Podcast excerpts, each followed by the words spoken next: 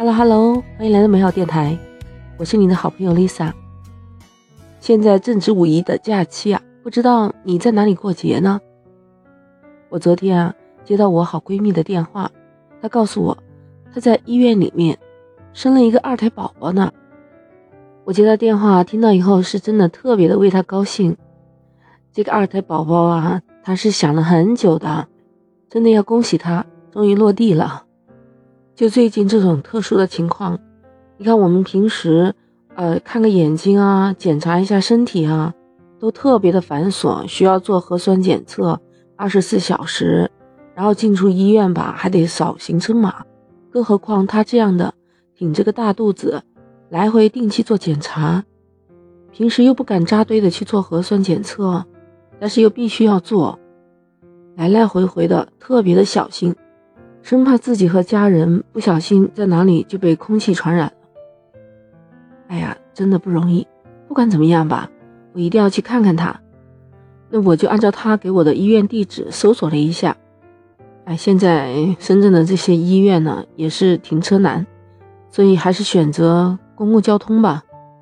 我买好了东西，到了公交站台。啊，因为现在刚好放假嘛，所以人还特别的多。我在站台等车，在我旁边来了一位年长的妇人和她的女儿，他们可能对这个地方的线路不太熟悉，然后过来问了我，问我到第六医院怎么去，刚好和我是同路，那我就跟他们说，跟我上同一趟车吧。这时候公交车来了，那个女儿呢，用她的一只手就挡着前面的人，不让她撞到了老人，另一只手呢扶着老人的胳膊。然后站上了车，这时候啊，车里面没有座位了，就看到靠近车门位置的一位小姑娘站起来了，就听到她对老妇人说：“老阿姨，您坐我这儿吧。”虽然是戴着口罩，但能从话语和她的眼神来看出来，她是非常开心的。可是这位老阿姨啊，摆了摆手说：“谢谢啊，姑娘，我站站没有关系的，你坐吧。”而且他旁边女儿也在说，他妈妈身体还比较硬朗，不需要坐，马上也就快到站了。听到这个话，刚才那个让座的小姑娘似乎没有想到是这么一个结果，显得有些尴尬，她就没有打算再坐回去。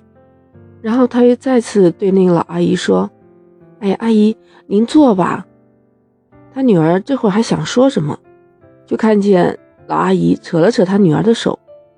然后对那位小姑娘说：“好，好，好，那就太感谢你了。”说完了以后，他就慢慢的走到那个座位面前坐下了。这时候，那位让座的小姑娘一看就特别的开心。但是我发现，这位老妇人的女儿，她脸色有点不太好，不太高兴，好像有点埋怨她妈妈的意思。哎，我看的也很疑惑呀。突然，这时候公交车来了一个急刹车，哎呀，我差点就摔跤了。我还注意到那位老妇人呢，她蹙了蹙眉头，好像是在强忍着身体哪个地方不太舒服。我心里暗自庆幸啊，幸亏刚才有人给她让座，不然她要是像我这么站着啊，迟早要颠簸出点问题来。不知不觉啊，医院就到了。老妇人在下车的时候还不忘记跟那位小姑娘。打打招呼，表示感谢。我也下了车，这时我拿出手机来跟我的闺蜜打电话，问她是在哪个病房。我不是停下来了吗？就让我听到了下面的这段对话：妈，你伤口疼了吧？一点点吧。你也真是的，明明知道自己有痔疮，现在不能坐，偏偏要去坐座位。哎，孩子，人家小姑娘也是一片好意。我知道我不能坐下来，可是你看那位小姑娘那么好心的让座给你，全车的人都看着，你想想看，如果我不坐的话，那小姑娘会怎么想呢？以后她再碰到这样的事情呢，她就会很多顾虑。哦，我这个时候才明白过来，那时候她为什么不需要那个座位呢？原来她不是客套呀，她是真的不能坐，因为她身上有病。他坐下来的话，他会非常的痛苦。那他后来为什么又去坐下了呢？原来啊，这个老阿姨她担心的是，她如果不坐，就是拒绝了这个小姑娘的一片好心和好意呀。其实我们生活当中有很多这样的善良的事情。我突然又想到了疫情期间，我们小区啊，还有我们社区的这些很多的大白，还有义务工作者。我不想讲的那么冠冕堂皇，但是我的心里面真的是挺温暖的。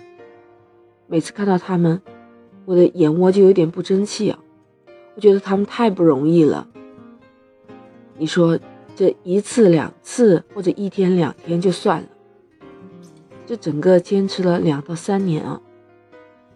你像我们深圳这么热起来的时候，真的特别的热。